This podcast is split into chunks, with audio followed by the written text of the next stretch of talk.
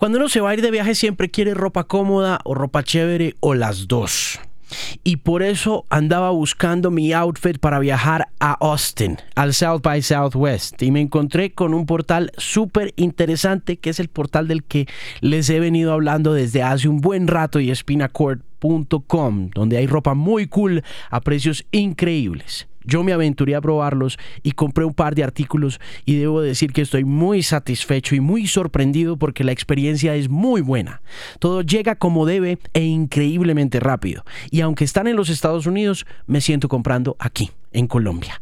La ponen súper fácil, y mi invitación de siempre para arrancar el Bilingual Podcast es que visiten y exploren el portal y aprovechen las ofertas. El sitio es www.pinacord.com y utilizando el cupón MARIN15, MARIN15 obtienen un 15% de descuento en las compras si visitan y hacen una compra puntual. Pinacord.com, patrocinador oficial de este Bilingual Podcast que arranca aquí. Alejandro Marín analiza el estado de la música, la tecnología, la radio y la vida en la era de la Internet. Este es el Bilingual Podcast. Episodio número 95 del Bilingual Podcast, luego de haber hablado con una leyenda viviente de la música, Martin Ward de Depeche Mode, a todos aquellos que se han pronunciado y que han escuchado el podcast a través de las diferentes extensiones que este tiene. Muchísimas, muchísimas gracias, de verdad, por creer en el fenómeno del podcasting. Mi nombre es Alejandro Marín y este es mi podcast, el Bilingual Podcast, que encuentra puntualmente y precisamente a través de mi blog, themusicpain.com. A veces pienso que sería bueno como cambiar ese nombre porque tiene sus connotaciones ahí raras que a algunas personas les parece ofensivo el nombre y ponerlo simplemente bilingualpodcast.com y a veces simplemente pienso, ah, pues ya me dicen así, ya me dicen el pimp, ya que hijo de madres. No sé si usted tiene una observación o un eh, comentario que hacer respecto a este tema de la imagen de este periodista y locutor colombiano, por favor hágamela saber a través de mi mail alejandromarina.com o también búsqueme en Facebook como The Music en Twitter también y en Instagram. Estaré viajando a la ciudad de Texas para South by Southwest. Es mi primera ocasión en este festival del que se habla también. Creo que esta es la edición número 32 que se hace del Festival South by Southwest. Así que espero estar llegando en el momento que es en términos de cultura, de música y de sociedad, de tecnología y de cine, aunque ya he visto que hay muchas charlas que me perdí, pero bueno. Espero que estos próximos días desde Texas los pueda reportar y les pueda contar qué tal están las cosas desde ese famoso festival de Austin en Texas. Y el episodio número 95 vuelve a las mujeres en la música en este mes de la mujer con una excepcional CEO, una presidenta. Yo creo que se puede decir presidenta. Igual, si usted quiere decir presidente, está bien. Adriana Restrepo es una mujer que me cuenta una historia increíble y no solamente una, sino varias dentro de esa misma historia de vida que la ha puesto en el mapa como una de las mujeres más importantes de la industria de la música en América Latina, hace unos años presidenta de Codiscos y recientemente designada por la International Federation for the Phonographic Industry como presidente para el capítulo de América Latina de ABDIF, esta división tan importante para la música. Pero ¿qué es la IFPI y qué es la ABDIF y qué conexión tienen con las sociedades de recaudo, con la representación de artistas, de intérpretes, de compositores? ¿Cómo funciona verdaderamente el negocio de la música? Es algo que Adriana tiene muy, muy claro. Además, por supuesto, de haber llegado a Codiscos en un momento nada esperanzador para la industria de la música. Ella es sin duda una de las mujeres más importantes en este negocio, no solamente para Colombia, sino para América Latina y para el mundo también, porque es la primera mujer en la historia de esa organización, de la IFPI, en liderar la organización y de estar en ese cargo tan importante. Entonces, continúan las mujeres en la música apoderándose de este Bilingual Podcast y en el episodio número 95 está Adriana Restrepo.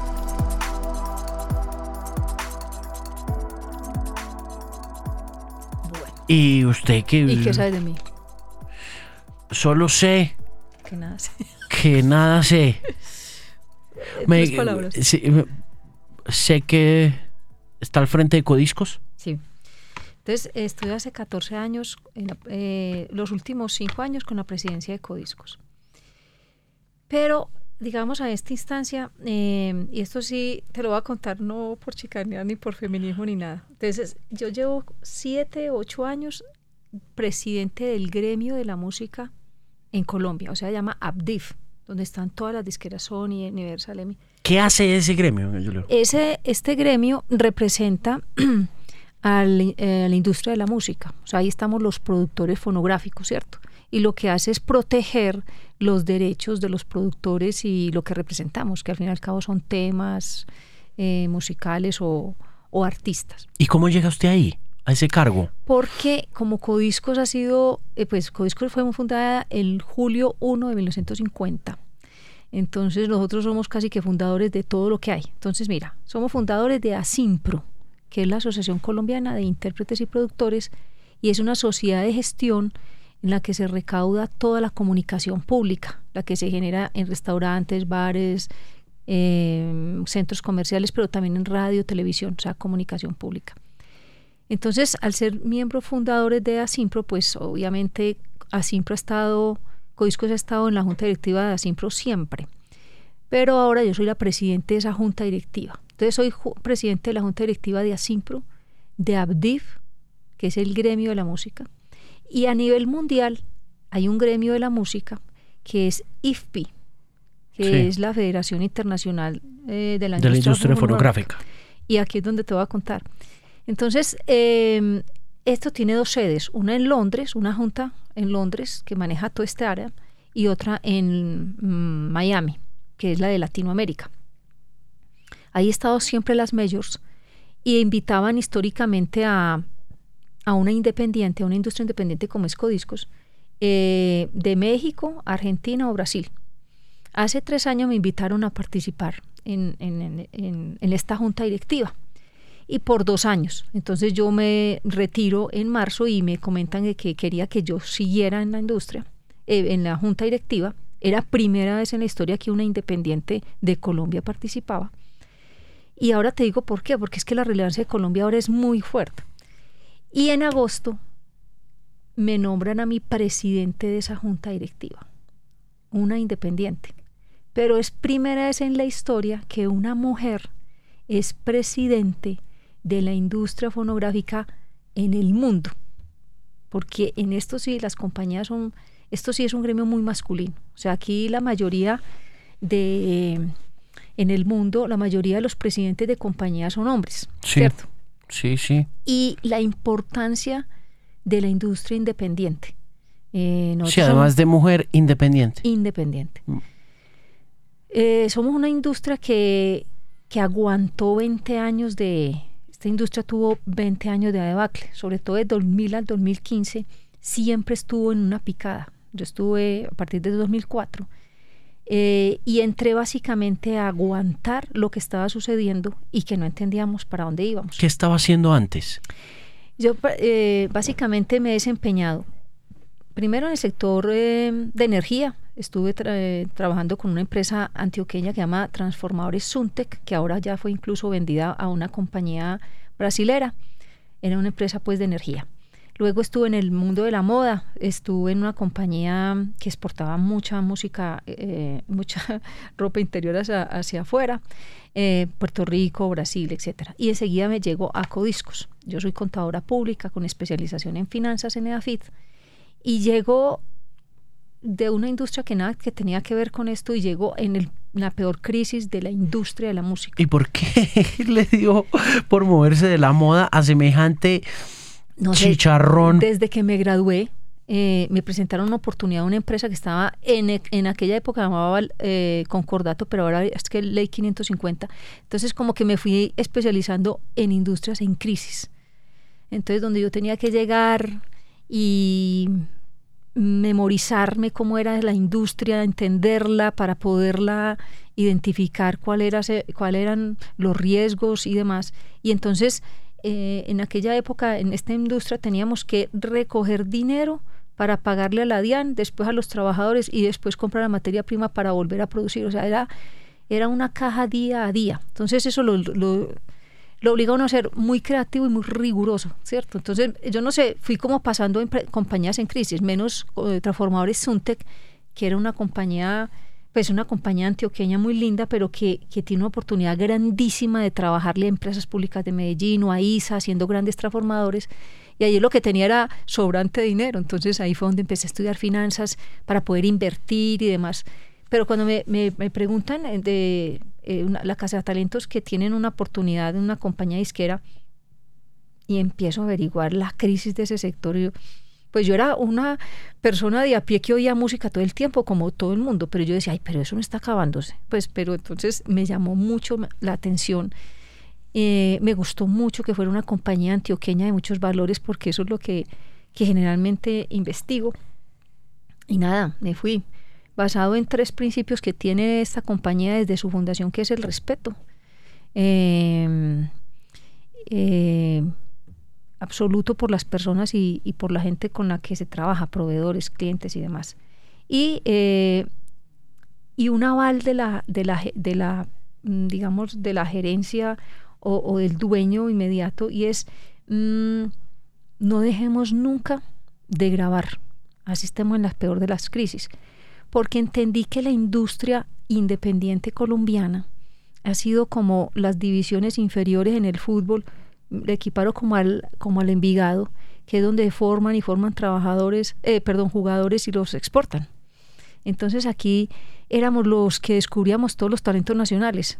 Binomio de Oro, Patricia Terán, Peter Manjarres, eh, Hermanitas Calle, Grupo Nietzsche, y después estos se hacían fuertes y obviamente pasaban a la siguiente etapa que era entrar a una compañía multinacional, ¿cierto? Entonces yo también me di cuenta que eso tenía un arraigo en la cultura brutal, porque eh, en los años 2000, 2010, con esta ola tan horrible que teníamos de, una mala imagen, pues uno iba a un país o, oía escuchar que Noruega no nos conocía sino por Juanes y Shakira y Carlos Vives, y uno decía, wow, qué rico que, que el referente sea la música, fuera de que teníamos un referente horrible de narcotráfico. Entonces, la industria de la música ha aportado mucho a este país y en esta época sí que se ve eso. O sea, porque yo que represento ahora la industria mundial de la música y soy la, pues, la primera mujer la única que, que está como en, en la presidencia del gremio, pues ahora sí veo la relevancia de la música de Latinoamérica y de Colombia en el mundo. Te voy a dar unos datos que lo ubican a uno como mucho, porque lo, lo mío es eso.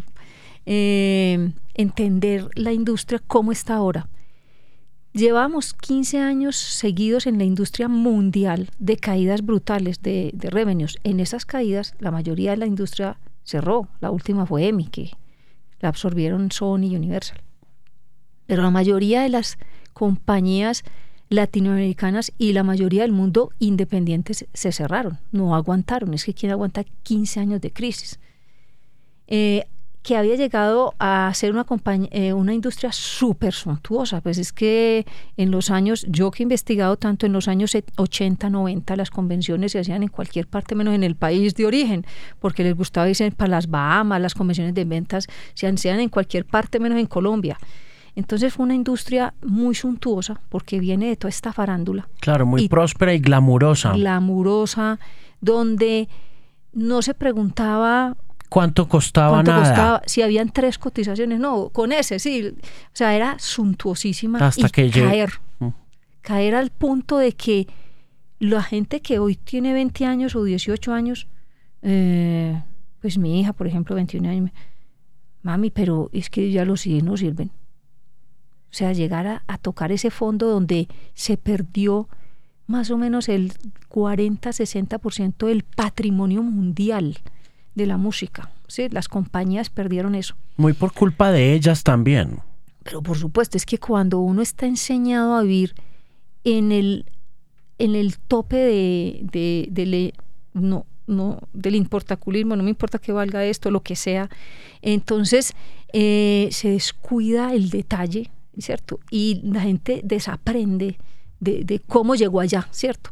Entonces... No, y no solo eso, sino que la disrupción causada por la tecnología eh, sirvió también como un fuetazo, ¿no? Fue, Sí, un total. fue un fuetazo para la industria y en vez de recibir el fuetazo, la industria lo que hizo fue intentar culpa, echarle la culpa al consumidor. Yo llego ahí, yo llego ahí en esa... Entonces eh, teníamos conversaciones en todas las juntas donde estoy. En resumen, estoy en ASIMPRO como presidente, en ABDIF como presidente, en IFPI como presidente, en ACODEM, porque nosotros tenemos editora, como miembro de junta directiva. Eh, y entonces estábamos hablando de lo estupefactos que estaba todo el mundo, esto para dónde va y nosotros qué vamos a hacer. Entonces yo llegué justo cuando la industria gastó una cantidad de millones persiguiendo los piratas físicos. Y eso era como perseguir droga, porque mm, jamás cogimos ninguno eh, y cada vez la piratería era más absurda. Sí, y- no es como que dijeras, "No, aquí está el proveedor, lo hemos detenido, Nada. esto no, eso. era, era absolutamente imposible detener lo que pasaba. Pero justo en el 2004, adi- adicionalmente a la crisis que se estaba viendo desde el 94 en Colombia, en el 94 fue el punto más alto de ventas y quizás el más más en 1997. 15 años después, nosotros no hemos recuperado el revenue los ingresos totales en Colombia ni en el mundo de lo que teníamos en el 97. Imagínate el atraso, sabiendo que llevamos tres años una curva ascendente muy próspera, pero nunca como lo que tuvimos en el 97. Cuando Colombia tenía no, 32 millones de habitantes más o menos, nosotros vendíamos 28 millones de CDs. Esto era Casi una que un industria casi que un disco por persona. Sí, esto, era in- esto vendía todo lo que, lo que salía, era muy próspero para toda la cadena de valor, autores, intérpretes, industria, etcétera, así mismo se gastó el dinero. Pero las compañías que supimos meternos debajo de la mesa, aguantar, planificar, observar y montarnos a la primera oleada digital de primero, supimos ver qué era lo que había después de ese hueco tan horrible. Mm. Y 15 años seguidos estuvimos perdiendo valor. En el 2015 la industria mundial alcanza un crecimiento de menos del 1%, pero uno decíamos, uy, ya aquí se ve algo porque es que ya empezaron todas las plataformas digitales que no la inventamos nosotros. En nuestra ceguera no fuimos capaces de hacer eso. Pero dijimos, bueno, aquí hay una oportunidad, ¿cierto? Entonces, eh, las plataformas digitales, eh, estábamos ya en la discusión del valor, no, es, es por millones de canciones y nos pagan muy poco, pero no, no importa, es la democratización en el acceso de la música. Hay una cifra impactante. Hoy en el planeta el 96% de la gente tiene acceso a la música, toda. Y en el 2016 ocurrió algo mágico, porque ya todos hemos aprendido esto, y es que creció la industria a nivel mundial 5.9, primera vez en 15 años, ¿cierto? Y se venía algo bueno, ¿no? Estábamos ya muy entusiasmados, año 2016 contra 2015. Pero mira este dato. Eh, Asia y Asia y Australia crecieron, ya te voy a dar el dato porque es exactamente este y te va a servir. Creció el 5.1, Europa el 4, Norteamérica el 7.9, pero Latinoamérica creció un 12. O sea, de ese 5.9 que crece la industria, Latinoamérica estaba jalando.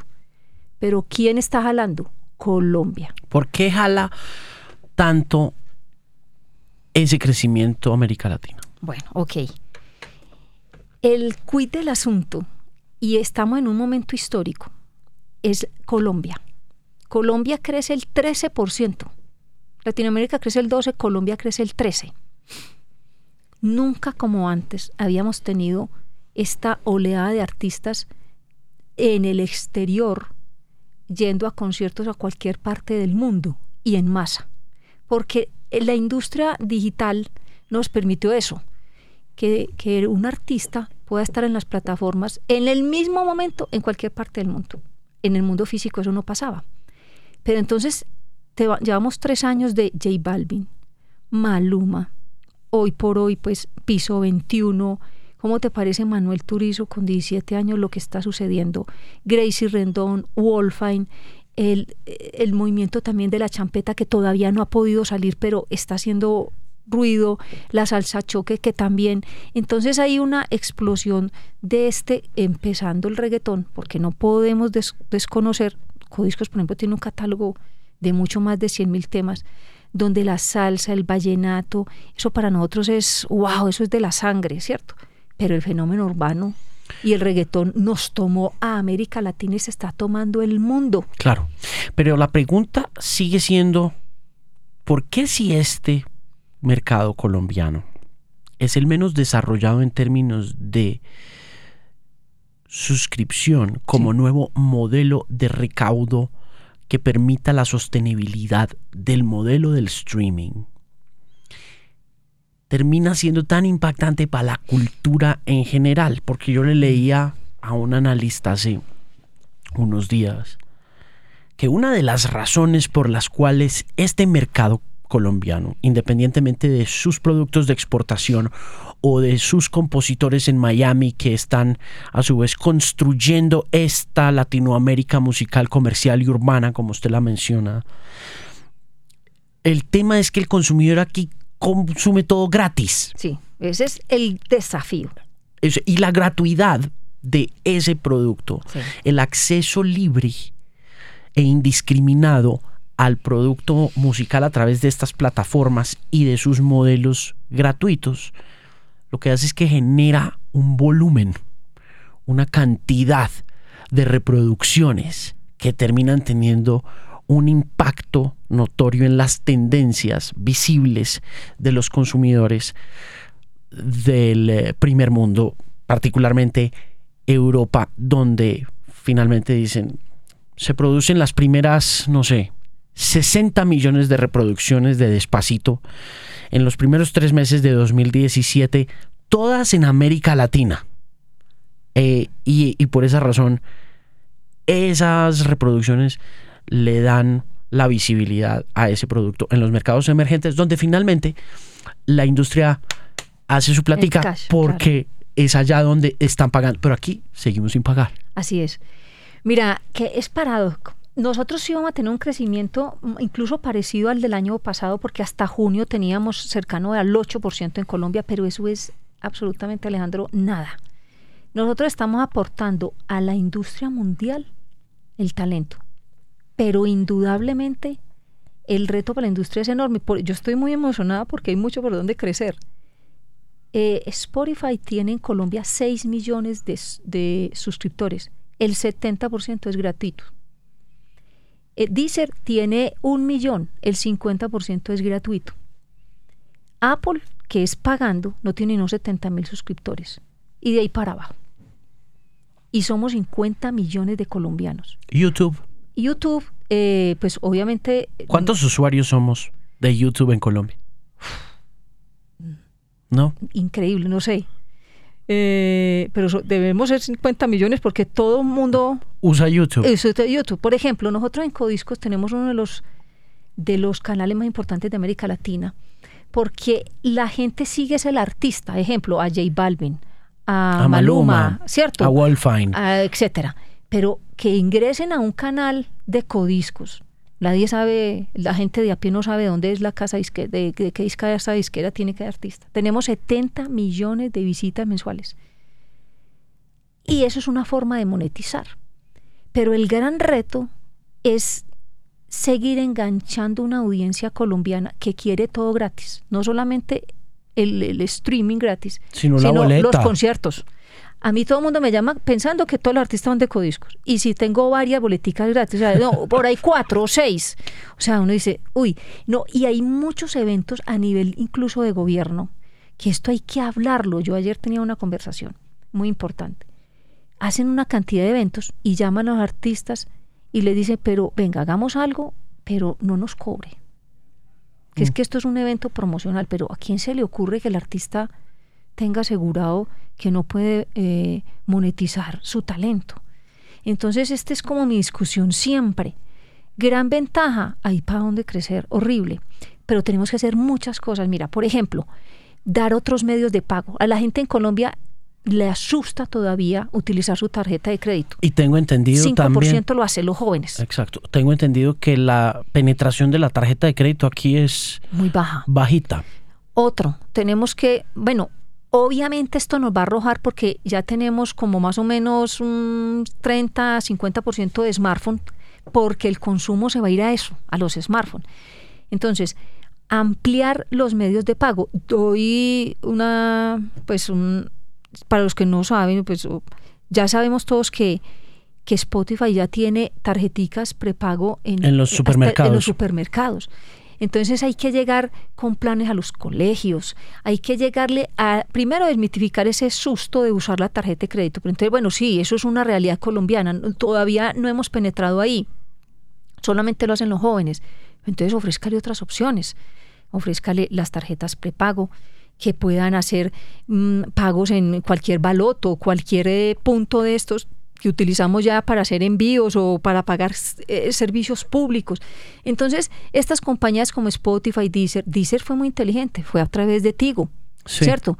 Entonces, Pero eso le, le hizo bien y le hizo mal. Porque claro, ¿cuál es la audiencia que podemos capturar ahí? Es que al final los negocios en la música, como yo creo que en todo en estos momentos estamos viviendo una época muy gris del, del, mundo, donde la gente tiende a ver las cosas blanco y negro, pero lo que tenés ahí es como una masa grisácea donde cada cosita que haces tiene su consecuencia buena y su reacción no tan chévere, en términos de, de, platica. En ese sentido, yo quiero preguntarle, y devolviéndome al comienzo de su gestión en Codiscos, ¿cómo se, cómo se sostuvo? Cuando usted llega y ve esta debacle y le llama la atención, usted ya venía atajando crisis y, manejándolas, pero se encuentra con esta crisis global. ¿Qué hace usted con Codiscos? ¿Cuáles fueron las primeras acciones que llevó a cabo? ¿Qué hizo? ¿Redujo costos? ¿Qué, qué pasó? Sí, lo primero pues que en todos los frentes posibles, lo primero es si nosotros eh, estamos teniendo cada vez menos ingresos, entonces revisemos nuestra estructura interna y empecemos a generar un sentido brutal de pertenencia. Y eso también lo digo yo no sé si es por ser una compañía paisa o, no sé, pero nosotros tenemos un arraigo brutal por las cosas y, y, nos hacemos como dueños de, de, las de donde estamos. Nos pertenece el metro, nos pertenece Bancolombia, nos somos como, como obsesivos en eso. Entonces, crear una sinergia equipo de trabajo. O sea, eso fue lo, lo, ideal. La gente venía a, a, recomendarme porque sabían que yo no sabía del sector los AIR fueron claves. O sea, nosotros tenemos dos AIR que, que, han descubierto talentos brutales como Juanes, que empezó con equimosis, como Nietzsche, que empezó de cero. Eh, bueno, ya lo dije, Binomio de Oro, Los Diablitos, etcétera, etcétera, cantidades. Las hermanitas Calle, Patricia Terán, que había... Entonces ellos mm, me decían eh, desde, el punto de vista, mira, no podemos dejar de grabar. Entonces, en vez de 20 grabaciones al año, hagamos cinco, y yo decía, pero entonces apunten a, que tengamos por lo menos un éxito. Entonces era un trabajo combinado muy rico, pero cuando empezó la tecnología a aparecer, que fue prácticamente mm, en los primeros años donde yo llegué a la industria, entonces yo dije, bueno, aquí tengo que tener unos chicos más o menos de 20 años que tenían dos cositas incorporadas, venían pegadas de ahí, como digo yo. Es, venían, son melómanos. Un niño de 20 años, una niña de 20 años es melómano por naturaleza. Y segundo, tenían el chip interno la tecnología.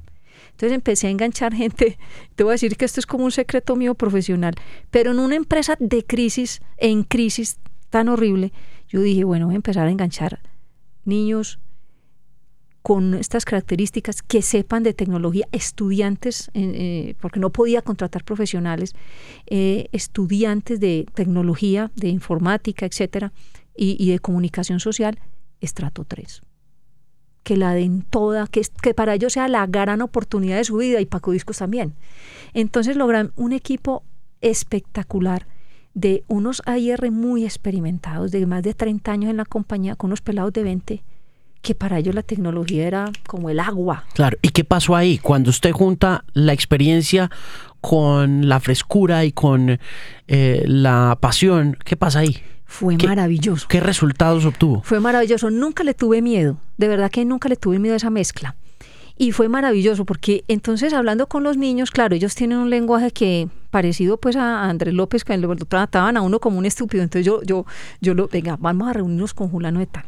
Usted no se va a mostrar ni muy sobrador, ni muy nada, escúchelo. Y al otro le decía, le tenés que entender, explica. Entonces eran reuniones donde se explica, mira, los AIR, que son puro talento, me entendieron al final de, de, un año cómo se hacía un estado de pérdidas y ganancias para cuando ellos iban con un artista, ya iban con el estado de pérdidas y ganancias hecho. ¿Qué artistas llegaron en esa época? Llegó Peter Manjarres, fue es, espectacular.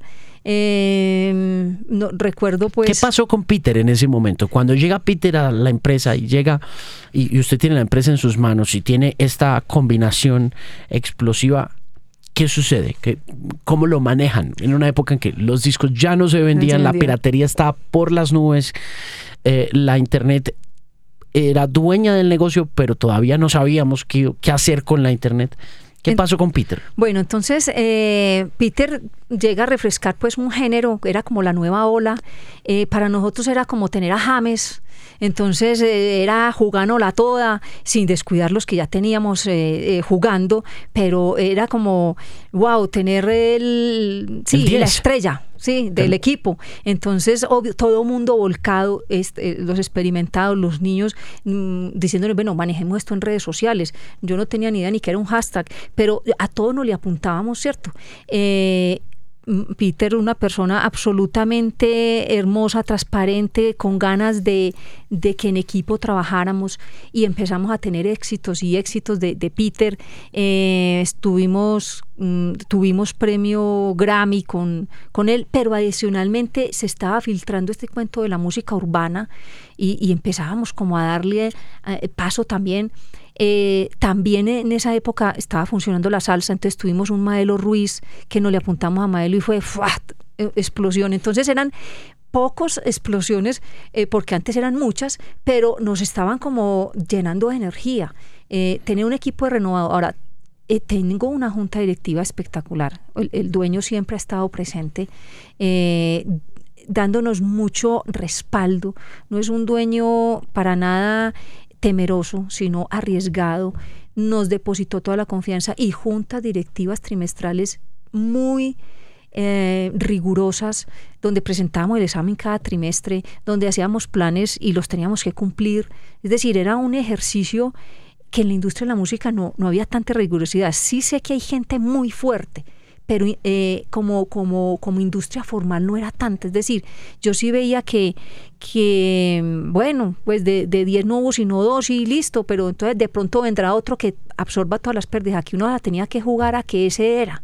Entonces nosotros cuando los AIR tenían un muy buen prospecto, yo también me la jugaba, me arriesgaba a hacer las inversiones que había que hacer, pues hablo de, de, de poner eh, los promotores que, que tuviéramos que poner y mantener ese, ese, esos dos renglones que nunca se pudieron quitar en esta industria, que fue los AIR y los promotores, ¿cierto? Todavía de radio. Pero también como, como, eh, como persona al frente de Codiscos tenía otros, otros eh, temas muy importantes en Asimpro, por ejemplo. La, mm, la- esta industria de los derechos no estaba bien desarrollada. Es increíble que eso nunca, Nunca. haya sido importante sabiendo que terminó convirtiéndose en el negocio finalmente. Entonces ya no vendíamos, entonces de qué íbamos a vivir.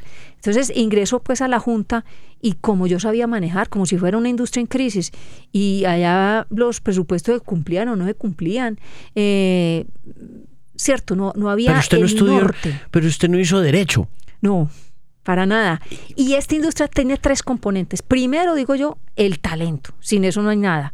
Dos, todo es apunte de contratos, de, derecho. Y tres, tecnología. Y nunca le llamó la atención. O sea, se mete a Simpro y ¿qué encuentran a Simpro? Encuentro un negocio que no es necesariamente legal. Es otro negocio. Y como negocio había que fijarle metas duras. Había que ponerle eh, metas a los empleados.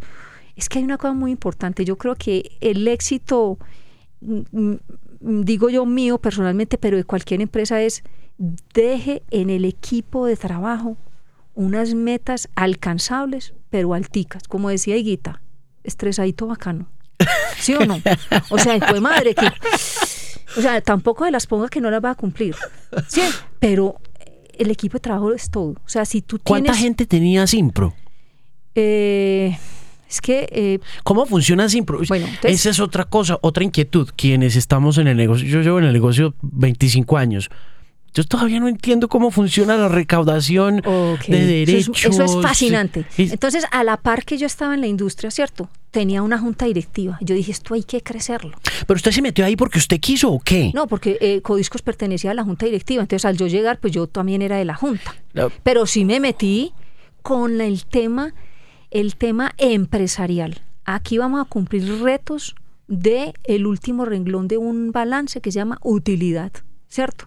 Y porque estamos creciendo, a- los crecimientos eran, que si el IPC crecía, el ejemplo, el 3, ah, crecer el 4 una maravilla o el 5. Yo, no, no puede ser. Entonces ¿El empecé a IPC entender es qué? Acuérdeme. eh, los índices de precios del consumidor, ¿cierto? Entonces, yo, em, primero que todo, entendí esta industria que era eh, un, un enredo para mucha gente y para mí, que venía de otro sector, entender que una cosa eran los autores, y es Saico, y otra cosa eran los intérpretes y productores. Entonces ya entendí todo este cuento de los derechos, y ASIMPRO es la asociación colombiana que está facultada para recaudar en nombre de unos terceros la comunicación pública. ¿A nombre de quién? De los intérpretes, que en este momento hay 4.900 intérpretes en Colombia. Cuando hablo de intérpretes son los cantantes, de los que ejecutan los instrumentos, los que tocan el piano, la guacharaca, todos ellos. Más los productores de música, que estábamos en crisis, todo el mundo estaba en crisis.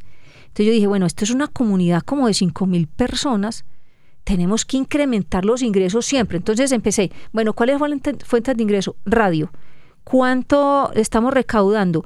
Eh, tanto. Yo, bueno, ¿y la región cuánto recauda? ¿Cuáles son las tarifas? O sea, cu- cu- ¿cuánto me paga una radio y por qué? Ah, no, esas tarifas vienen ahí desde hace 20 años. Entonces empecé a hacer estudios y me di cuenta que éramos la tarifa más baja de toda Latinoamérica. Pero Era por lo menos- punto cero cero, como cuatro ceros antes de un número. Eh, y yo dije, bueno, hagamos un estudio serio, porque es que nadie puede ir a cobrar lo que se le dé la gana. Paguémosle a la mejor universidad del país, los Andes, un estudio del valor de la música en la radio, ¿cierto? Más el estudio de la región. Y empezamos a negociar con radio. Y ellos entendieron que sí, "Jue madre, tenemos la tarifa más baja de la región. ¿Cuánto se demoró haciendo esa negociación Tres usted? años. Y, ¿Y en el- con quién comenzó usted la negociación? Luego de que se hace el estudio. Entonces, obviamente contratamos un bufete de abogados para que nos representara, porque era pues una jartera nosotros como presidentes de una compañía ir a ponerle... no. ¿Quién es? Eh, fue U- Brigario Urrutia. Al segundo año, los de radio nos dijeron, olvídese, nosotros no negociamos más con la gente. Entonces, los de Abogados con abogados. Abogados con abogados. Yo dije, no, esto es de financieros. Entonces yo dijo, yo, yo me ofrezco para ir a, a- a negociar esto. Y nos fuimos, el presidente de Sony, Codiscos y una cara que sí representaba el sector, que era Fausto. Era tenía que ser una cara de un músico, de un cantante reconocido, porque es que nosotros estamos eh, otorgándoles a través de los beneficios un 10% de bienestar social. Si recaudábamos 5 mil millones, 500 millones eran para ellos. Entonces yo dije, bueno, aquí el, aquí el futuro es tener más dinero para este, para este gremio. Después me trasladé, ¿qué más recaudamos? No, nosotros recaudamos en establecimientos abiertos al público. ¿Y cuáles son las tarifas? También las más malas de la región. Mm. Entonces, bueno, ¿y cuáles son los principales? No, entonces está en este top 100, porque aquí hay 180 mil establecimientos abiertos al público. De hecho, hay más, hay como 300. Pero, los que están... Los que están permanentemente, porque aquí abren un bar hoy y a los tres meses ya no existe. Claro, venga, pero venga, volvamos al tema de la radio un momentico y al recaudo, al aumento de esa, de esa plata que, que pagó, que, que empezaron a pagar los medios y a cómo funciona eso en los Estados Unidos. Eh, en Estados Unidos No pagan. no pagan, No ¿cierto? pagan el, el derecho fonográfico, el autoral sí. Ex- Explíqueme eso. Entonces, eh, a- aquí hay tres dueños que tenemos que, que saber. Hagamos de cuenta que tenemos un tema y se llama Bella de Wolfgang. Sí, Ahí hay tres dueños. sí, Los tres dueños son el autor, Sí. que puede ser Wolfgang. sí, El cantante, digamos que no hay en un solo cantante, que es Wolfgang, sí. u otro. Y el productor fonográfico, si lo hay. Entonces, por ejemplo, Juanes y Shakira, que son los que componen su misma letra, ellos son autores e intérpretes. Pero también le tienen que pagar el que tocó la guitarra, el que tocó... Todos ¿Ese los es que, el productor fonográfico? Sí, no. el- ese es el intérprete. Y el inversionista es el productor fonográfico. Ok. Entonces, La disquera. la disquera. Entonces, eso es el, el que recauda la comunicación pública de intérpretes y productores. Pero los autores también tienen su gremio. En cada país hay un SAICO que se llamará, pues dependiendo de cada país. En Estados y todos en el mundo tenemos una convención de Roma, que es el que reconoce que hay unos derechos por los cuales si uno usa la música debe pagarla. Entonces, todos los países nos adherimos a la Convención de Roma, bueno, en 1960 y algo, yo no existía. Estados Unidos sí no, dijo, no, yo le pago a los autores, a los productores fonográficos no. Pero sí paga, por ejemplo, la radio como Pandora, Sirius, eso sí paga. ¿Por qué esa diferencia tan dramática en la forma como se ejecutan los pagos digitalmente versus la forma como los pagos se están haciendo desde la radio hace más de 50 años en Estados Unidos? ¿Cómo es eh, entendible que la radio no pague a los intérpretes en ese mercado que es que ese es el, es el mercado número uno. Es el mercado más importante de la música en el mundo. Sí, esto... Y no les paga a los intérpretes. Entonces, ¿cómo se...? Ahí queda uno preguntando... Ahí se pregunta uno qué ha pasado en los últimos 60 años con el negocio de la industria discográfica. ¿De dónde ha salido tanto billete? Sí.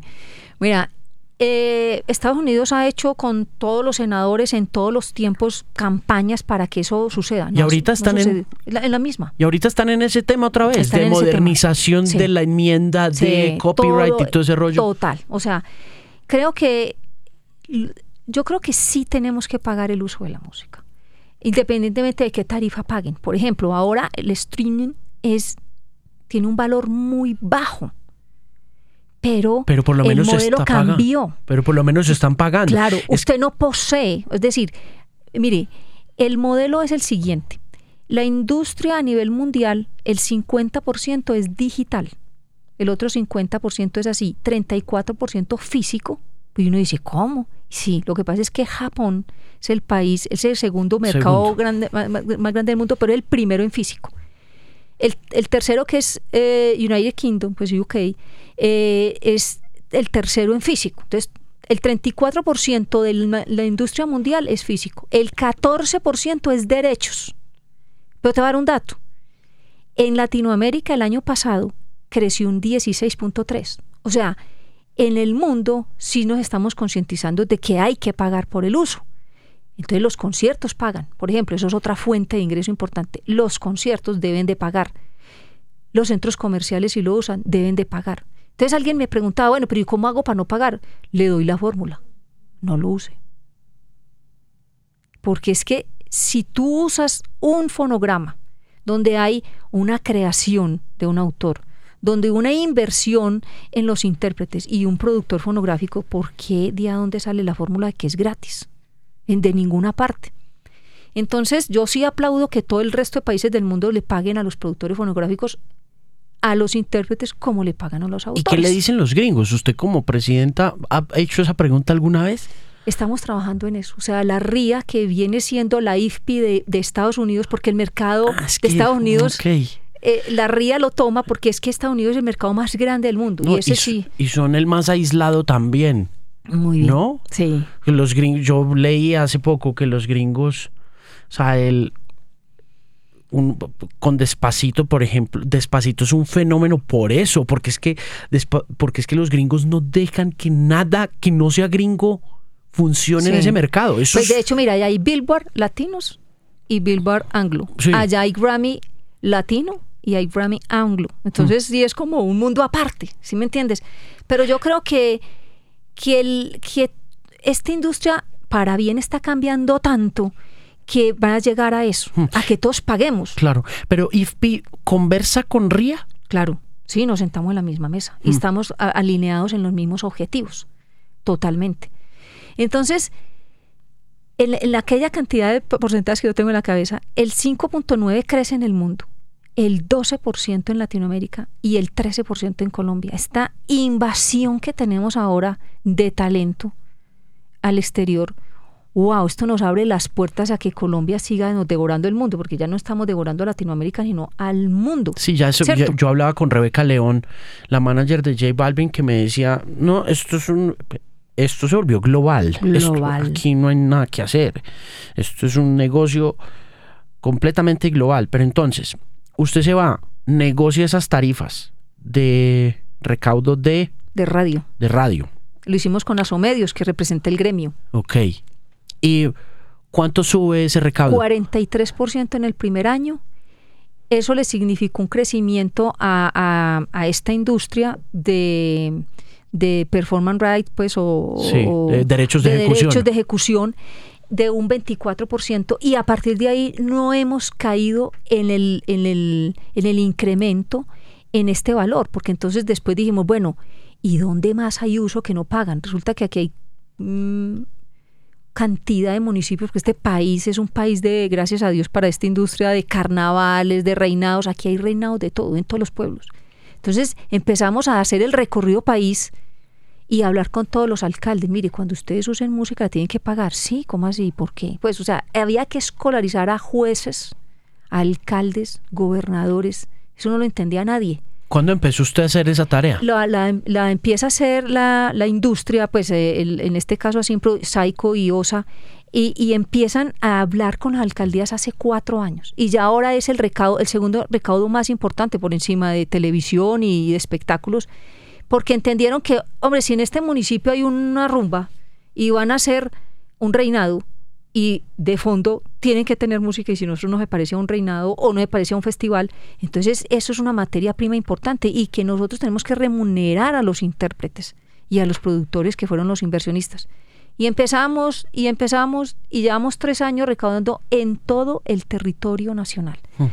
Cuando hubo el primer cambio de alcaldes, los segundos como que, ¿y por qué esto qué es? Entonces ahí tuvo un retroceso, pero ya vamos en el tercer cambio de alcaldes y ya, ya esto es, ya el, el tema del derecho ya lo entienden. Esto, esto es un derecho que hay que pagar si lo usan.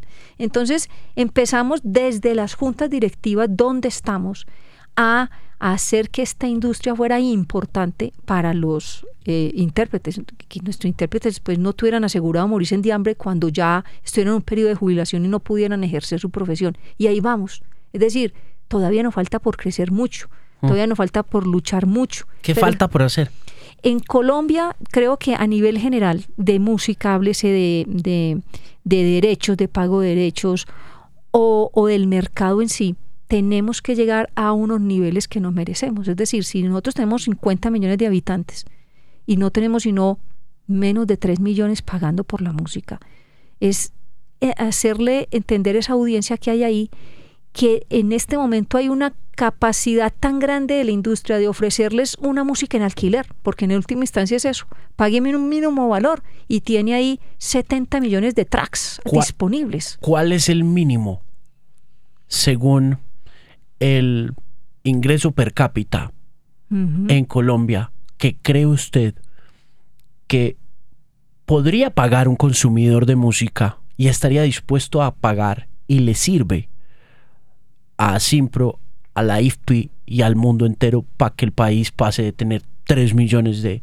usuarios con suscriptores de pago o qué sé yo, a tener, no sé, 38, 40 millones, donde el significado de la música finalmente se traduzca en una monetización importante, no solo para la música, sino para la economía, porque seguimos teniendo ese problema y lo hablábamos con varias de las chicas.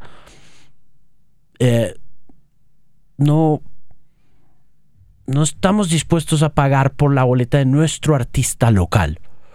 O sea, nuestro artista local tiene un problema Rebeca León me lo decía, eh, educativo. Rebeca me decía, estoy, estoy aterrada y, pues es una visión muy de ella y mm, muy respetable y ah, pesimista, pero muy real en, en mucho sentido y es no conozco al primer, no, conozco a alguien que odie más a un colombiano que otro colombiano, refiriéndose a nuestra manera de, destruir a los ídolos rápidamente, ¿no? Y no solamente la música, en todos los sentidos.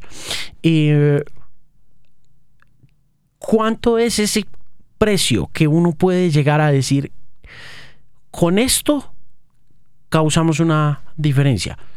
Porque los 19.900 de Apple Music son carísimos al mes. Eh, el Spotify en el mundo está como en 13 mil pesos, digámoslo así. Y sigue siendo caro.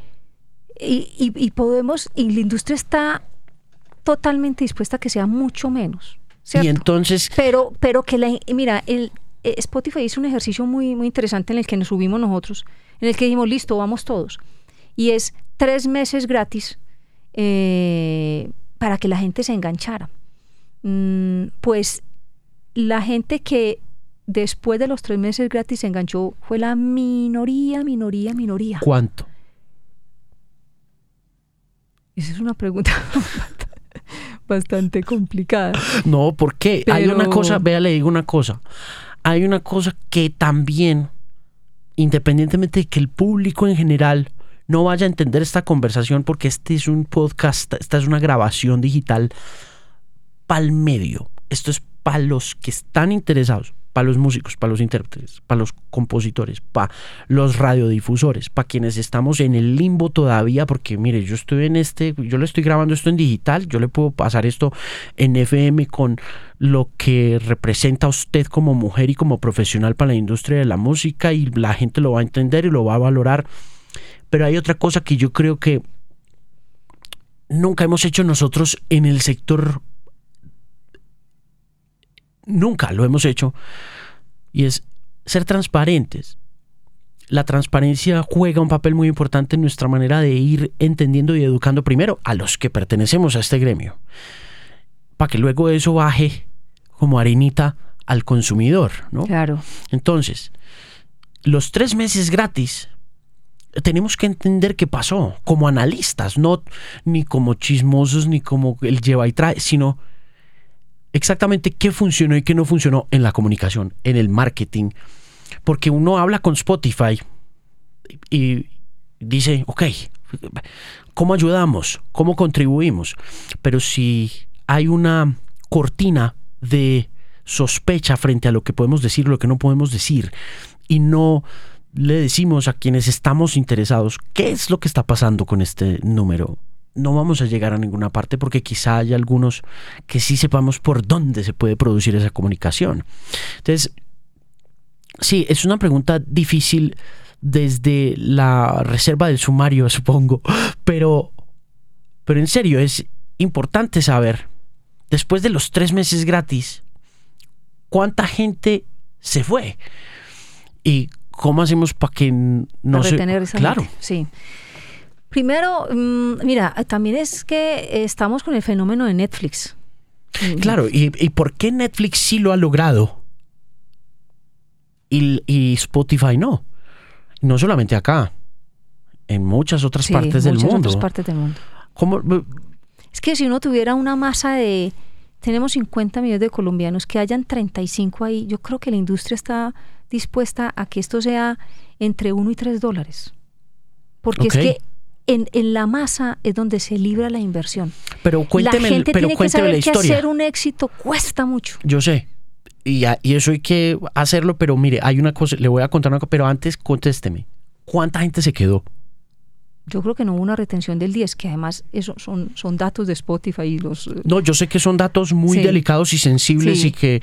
Y no, los tengo, porque eso es otra, otra parte de la industria que... No, y, ahorita que ellos están haciendo su tema de Wall Street y toda esa vaina es súper sensible, yo lo entiendo, pero le voy a contar una cosa que me pasó a mí que me llamó mucho la atención ahora que usted menciona Netflix y que me encantó de la película Pantera Negra que la están presentando ya en cine en este fin de semana y que pues es la sensación de, del entretenimiento en, Estados Unidos que es la quinta película más taquillera y wow. Eh,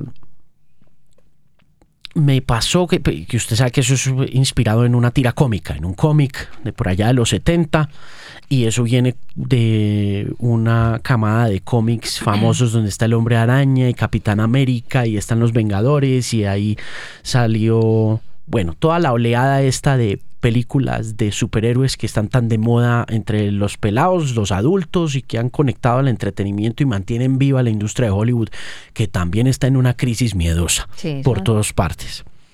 Pero me llamó la atención una cosa muy, muy chévere entre el público en la película Pantera Negra. Fíjese que en esas películas de Marvel Comics que vienen produciéndose yo creo que unos 10, 15 años atrás, siempre hay al final de la película una escena escondida, después de que se van los créditos y toda la cosa. Y pues uno cuando está en una película y se acaba la película, uno se, para y se, va. uno que se va a leer todo eso. nadie se lee eso ni nadie se queda. Y hace 10 o 15 años que empezaron a salir que las películas que del Hombre Araña, que de Batman, que el Capitán América y estas cosas. Uno siempre tenía un amigo que le decía a uno, venga, menos, pues que quedémonos que al final hay escena escondida. Y uno decía, ¿qué va a haber escena escondida? Hombre, que sí, que yo leí en internet que hay una escena. Se queda uno con las palomitas de maíz. Hombre, que sí, que se quede, que aquí hay una escena escondida. Y siempre había una, una escenita escondida. Y la escenita escondida siempre decía, eh, la película... Eh, donde la, esta película va a continuar en tal película y se lanza en tal fecha. Y un amigo le contaba a otro y a otro amigo decía, ¿te viste tal película? Sí, claro que me la vi, es muy buena. Esa película tiene una escenita escondida para que se quede al final esto pasó y esto viene pasando hace, como le digo, 12, 15 años. Mire, se acabó Pantera Negra aquí en el Teatro de Cine Colombia, en el Teatro de Cine Colombia del Centro Comercial Gran Estación. Y mi señora Paula, mi hija Silvana y yo nos quedamos ahí sentados porque ya sabemos que es en escondida, pero lo que me aterró fue que todo el auditorio toda la sala de cine se quedó. Estamos hablando que la un sábado en la tarde, creo que fue no, domingo en la tarde, pura función súper especial, post matiné. No sé cuántas sillas pueda tener una sala de cine Colombia grande, pueden tener, no sé, 120 sillas, por poner algún número. Las 120 se quedaron. Y es y eso es un proceso educativo. Yo, o sea, yo quedé aterrado. Claro, proceso educativo. Esa es la diferencia. Y es un proceso educativo. Nos toca hacerlo. Mm. Y mire, y ese proceso educativo se hace con una acción que es, claro, según la dimensión de la inversión en el, en el entretenimiento, pues es altísima. Esa es una, una escena de más y eso de costar un billetal y toda la cosa pero es, es, es, un ejercicio de entretenimiento, es un ejercicio de reto del consumidor, donde el consumidor, donde usted no... Yo, yo te digo algo, el consumidor pone el precio. ¿Cuánto la gente está dispuesta? Entonces hay que hacer más ensayos como los que hizo Spotify. Hombre, no regalarla del todo, pero póngala un dólar a ver a, cuánta gente queda, porque aquí sí hay una escena escondida, pero no es tan escondida, pero sí hay una magia. Y es que el 50%, casi el 50% de todo lo que usted, hay 60, 70 millones de tracks, pero el 50% es catálogo. Nosotros todavía digitalmente incluso vivimos por streaming de catálogo. Entonces, si yo grabé a, a Alfredo Gutiérrez hace 30 años, eso ya se pagó. Si me pagan 50 centavos está muy bien. Si me pagan un dólar también. Y si por lo nuevo me pagan 3 dólares, buenísimo. Porque es que la música de ahora, esta nueva música que estás arriendo, este urbano. Esa se paga también. Dura seis meses. Y le pregunto ahí. En el mercado. Entonces la apuesta ahí es riesgosísima para hacer un éxito de esos y no perdura. pero le pregunto una cosa. Entonces el mix. Claro. Pero esos seis meses que puede durar un éxito de Maluma o de Balvin o de Wolfine. Eh, igual se traduce en una recuperación de la inversión o no, porque uno ve, no sé, para ponerle un nombre internacional, Justin Bieber. Justin Bieber hace 600 millones de reproducciones, o Drake, que hizo 70 millones de reproducciones de la canción nueva en un día. Sí, eso es brutal. Uno dice, ok, eh, sí. Eh, este personaje ya recuperó la plata. Sí. Ya le hicieron la plata. Porque... Esa es la minoría de la cima. Porque J Balvin y Malumas hay en Colombia por montones. Claro. Hay un talento en este país que uno quisiera grabarlos a todos, firmar contratos con todo el mundo.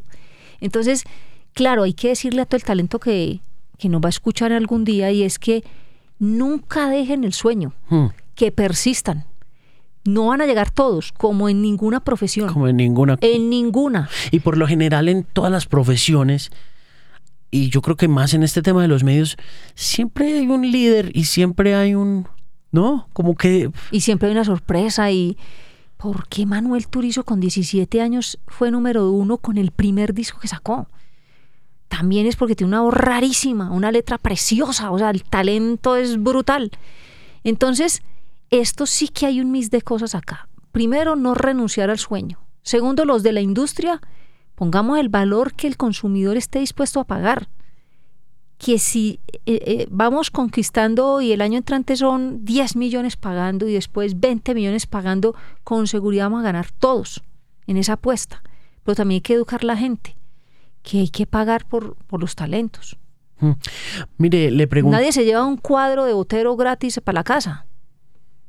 ¿Y por qué los artistas ahí tienen que ir a cualquier empresa?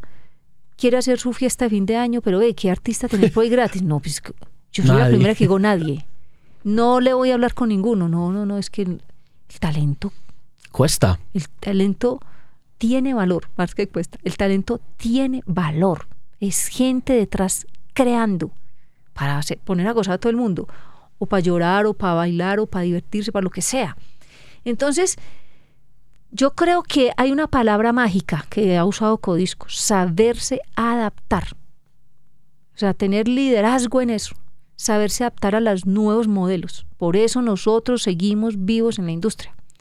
Si el modelo me está diciendo que la gente está dispuesta a pagar un dólar, entonces adecuemos el modelo para el dólar, ¿cierto? Tenemos que ser una industria de largo plazo. Nadie que se monte a esto quiere, el que esté pensando que en seis meses ya es yo rico está equivocadísimo.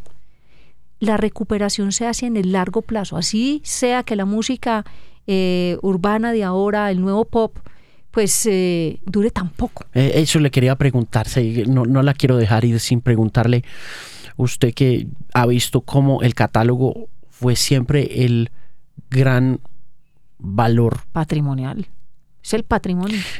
¿Cómo ve el catálogo? ¿Qué va a pasar? Esa es una preocupación latente de quienes estamos en el negocio de la música y quienes hablamos con gente dentro de la industria. Es no veo catálogo pasando.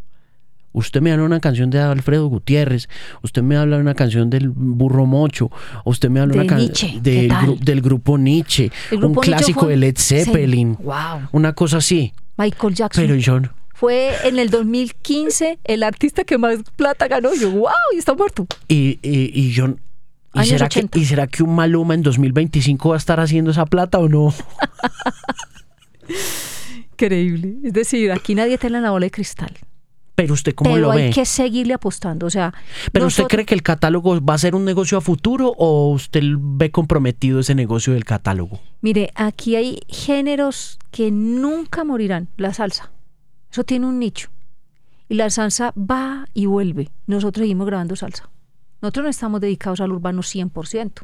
Obviamente que destinamos más recursos para eso ahora pero seguimos grabando salsa, que ya tiene unos matices ahí como de nuevos eh, ritmos. Seguimos apostándole al vallenato y seguimos firmando con artistas de ese género. Entonces yo creo que ninguno que esté como productor fonográfico se puede apostar solo a un género. Yo creo que ese mix enriquece el catálogo.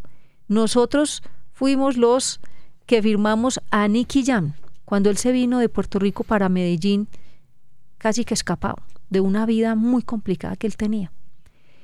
Hicimos el primer disco y ahí empezó. Y después el segundo, claro, es que eso fue en el 2013.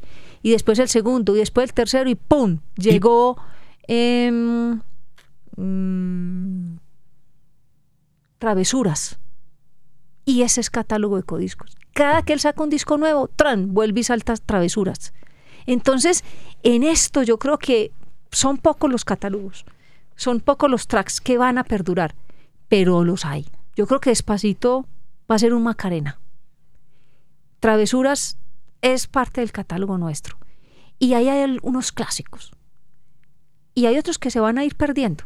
Por eso es que ellos graban cada dos meses uno nuevo, como si fuera el último. Y ah, listo, eso es lo que hay ahora. Muy bien. Y si de eso nos queda algo, buenísimo. Travesuras para nosotros es un gran ejemplo y va a ser Bella con Wolfine y tenemos al, mm, quizás Bésame de Valentino, que también lo tenemos, y, no sé, algunos de, de, J Balvin, eso lo dirá el tiempo. Hmm. Pero en esto uno sí tiene que arriesgar 10 por 3, o sea, de, de 10 Todavía. todavía. Seguimos, ¿sigue siendo un negocio de pérdidas? Es un negocio de utilidades. Pero en el 3, que te digo, te, la tenés que jugar toda. Los ayer los creativos la tienen que jugar toda. Y más en este momento, que Colombia está de moda, saque y saque y saque artistas. Mira, ya Gracie Rendón, no sé quién, o sea, mucho talento. La música popular no es digital, pero ahí está. Y tiene un posicionamiento en conciertos brutal. Y es increíble en, en ejecución pública. Entonces, trabaje en ese nicho. No hay, no hay, pues porque la gente no, no hace el gran streaming de la música popular, pero tiene su nicho. Mm. Yo creo que tenemos que tener mente abierta, tenemos que tener un liderazgo, adaptarnos a lo que hay. No, que entonces el popular no tiene digital, pero tiene un nicho. Trabajemos ese nicho. Entonces yo creo que saberse adaptar a lo que está pasando es la clave. Saberse subir a las plataformas, no en el último lugar, sino de primero, e ir aprendiendo tener un equipo de trabajo con una mente global. Es que no estamos en Colombia, estamos en el mundo. En el mundo. Cuando hablamos de música, eso es una gran ventaja. Estamos en el mundo. Aquí ya nadie, nadie nos puede dar cátedra en esto porque cualquier artista de nosotros también puede darse la tarima que sea en cualquier parte del mundo. Y yo estoy muy emocionada con eso. El talento es enorme en este país y siempre lo ha sido.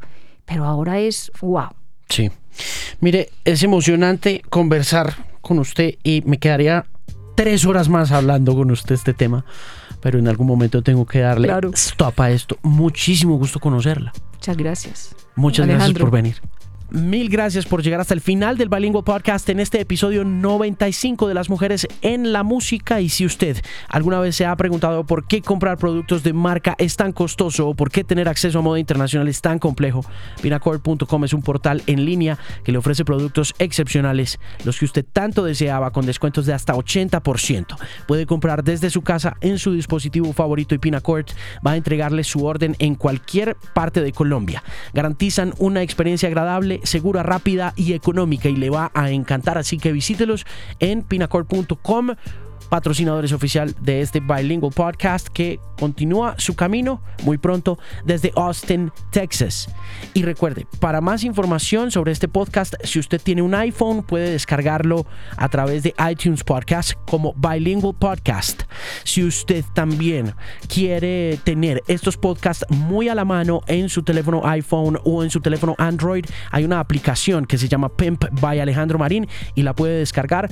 Pesa muy poco, es súper útil, es súper fácil y lleva ahí la voz confiable en la música a todas partes. O si no, puede encontrarme en Stitcher, puede hacerlo también a través de iTunes y por supuesto a través de Spotify, donde me encontrará como Bilingual Podcast. Y finalmente, para cualquier inquietud, recomendación, observaciones musicales, puede escribirme a Alejandro Marín, arroba themusicpain.com y también encontrarme en redes sociales como The Music Pimp, en Facebook, en Instagram y en Twitter.